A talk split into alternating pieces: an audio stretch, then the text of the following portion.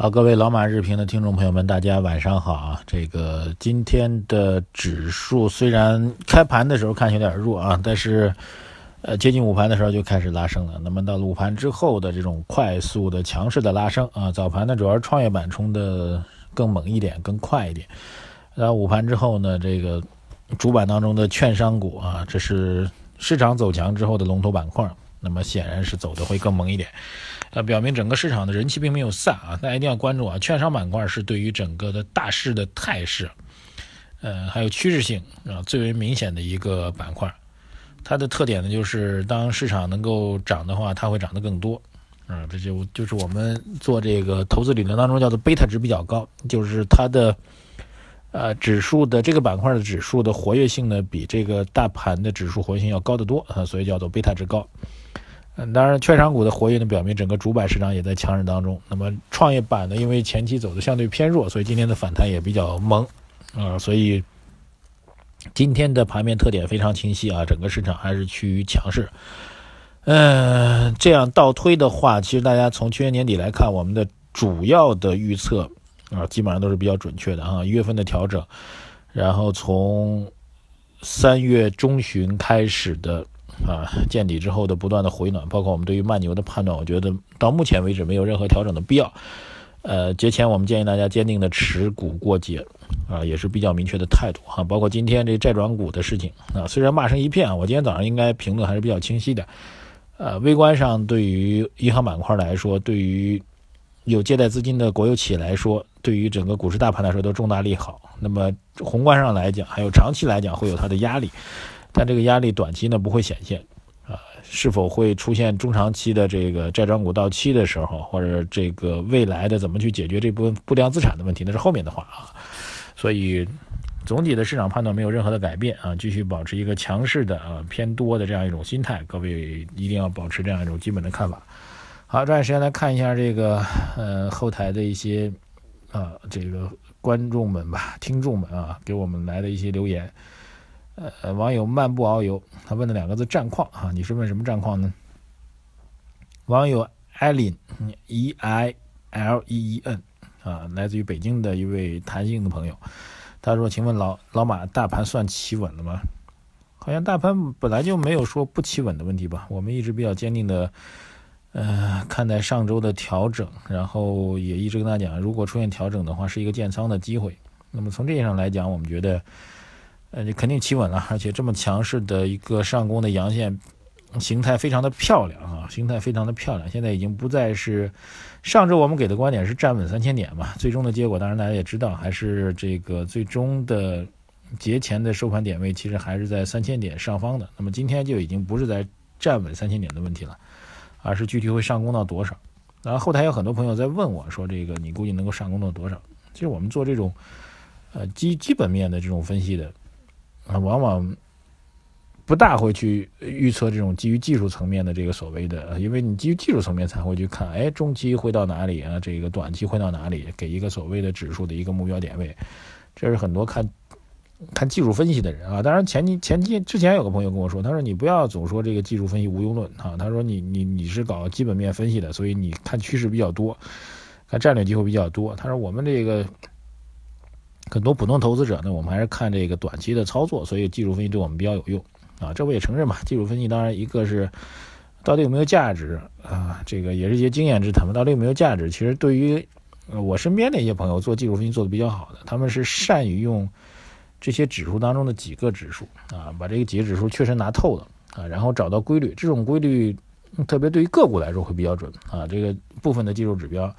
对于某些个股来说，啊，某一指标确实达到了这个超买的时候，啊，就你就要考虑把它卖掉，啊，或者达到超卖的时候就把它买掉，它会有一个比较准确的一个判断。它前提是非常熟悉的个股，啊，这我是要提醒给大家的。那么，当然回到刚才的问题，很多人问这个，到底能够走多少？那我们现在的判断呢，还是基于经济基本面的判断，啊，经济基本面整个的市场会越来越强。美联储六月之前不加息的话，对于整个整个中国经济走强都会提供比较好的一个良好的背景，所以至少现在我觉得还不要去简单去言顶吧，继续持股啊。如果非要觉得 非要让我说一个所谓的呃也不能说目标位吧，因为目标位我觉得是测算不出来的啊。对于我们这种做呃战略分析的人来说，非要说一个压力位的话，压力位啊不是目标位，我觉得在三千两百点到三千三百点附近会有一个压力啊，仅此而已。但是我觉得突破啊，中期来看突破的难度也并不是特别大啊，供大家来参考。网友。C A E L E N 啊，现在网友都喜欢起英文名字。他说：“欧洲股市又跳空低开了，对 A 股影响大吗？A 股能不能走出独立的行情？”对于 A 股来说，受到外盘影响比较多的还是美国股市啊。欧洲股市对于 A 股的影响不是特别大哈。蓝色天空欢迎您，Jason 欢迎啊，这都是我们的一些新来的一些朋友，欢迎大家。好，继续来看啊，这个朋友们的留言，看一下 M M 美丽哈，欢迎您。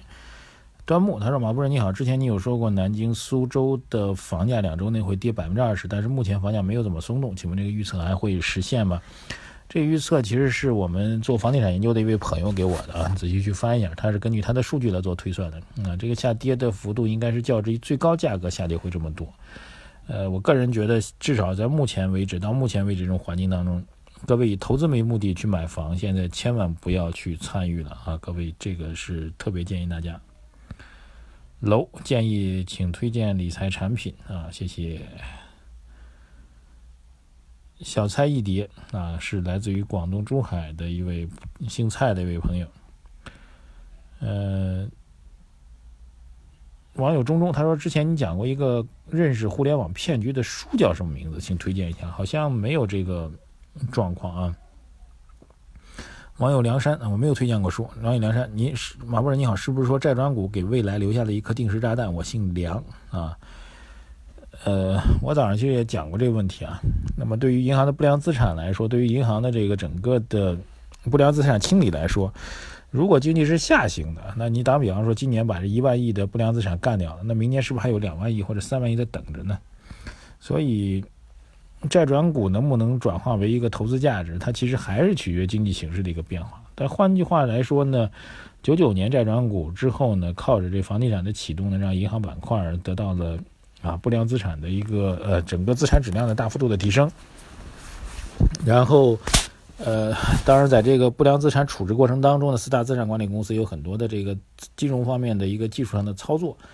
至于未来哈这一轮的债转股之后未来会如何？我觉得还是保持一个乐观的态度吧，相对偏乐观态度。哎呦，就正好想起来，前两天有一位朋友说说你说我是五毛哈，他说你为什么总说政策好，总说政策好？那个说我是五毛啊，还真没有给我，还真没有人给我那五毛钱啊。我我这人其实还比较客观的啊，什么政策好，什么政策不好，其实我觉得我们其实不用去妄加去评论政策好人坏。更多的是关注，作为投资人来说，更多的应该去关注这个政策实施之后会产生什么样的影响啊？呃，我们应该根据这影响来决定我们的投资策略，这就是所谓是什么和应该是什么的问题啊！你评论政策好还是坏，这是应该是什么问题？呃，评论是什么的问题，就是这政策不管它好坏，它一旦确定要实行了，那么会产生什么样的影响啊？比如说国有企业改革，之前我们做过很多的评论，国有企业改革到现在为止还没有实质性的一个突破。当然，今天有相关的一些地方政府的消息吧，但是确实很遗憾，这个其实我们之前也做过相关的，哎，严格意义上它不叫批评吧，我们觉得非常失望的一件事情，啊，不是五毛啊，本人没有拿那五毛钱。然后花云艳遇这位网友他说，债转股稀释屁民的财富买单，真正的市场经济依然很遥远啊，这个也算是利好吧。网友溪水梁春科他说：“谢谢老马，债转股讲的非常好，观点鲜明。美国三农三月份的非农就业数据、失业数据点评也很及时，谢谢你的鼓励啊，谢谢。另外还有很多网友：黄飞鸿、小树枣、明、顺势无为、三皮、若水、艳阳天、ZX 杰、宁静致远、忘忧草、玉浩、GY。”啊，很多朋友可以通过打赏功能啊，来为我们这个蜻蜓呃我们的节目打赏啊。当然需要，好像前提是需要把这个蜻蜓的软件重新更新一下，各位不妨试一下啊。据说更新完了就可以有打赏功能了。谢谢各位的支持啊，关注我们的微信公众号“财经马红漫”，谢谢大家，再见。